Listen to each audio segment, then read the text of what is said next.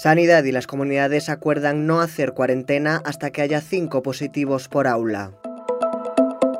Soy Néstor Villamor y esto es Sumario de Tarde. Hoy es viernes, es 7 de enero de 2022.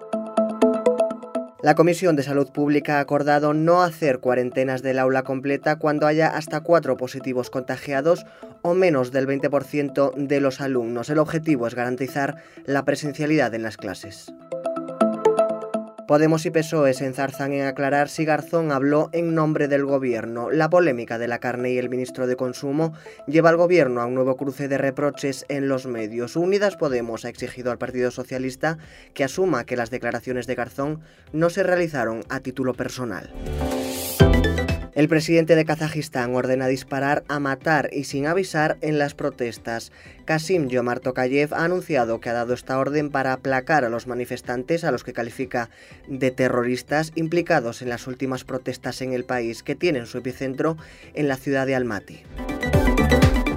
Nos despedimos con una noticia triste para el mundo del cine. El actor Sidney Poitier, primer intérprete negro en ganar un Oscar, ha fallecido a los 94 años. Poitier es reconocido por haber protagonizado películas como En el calor de la noche, Adivina quién viene a cenar esta noche o Rebelión en las aulas. Tienes estas y otras noticias en theobjective.com. Nos vemos el lunes.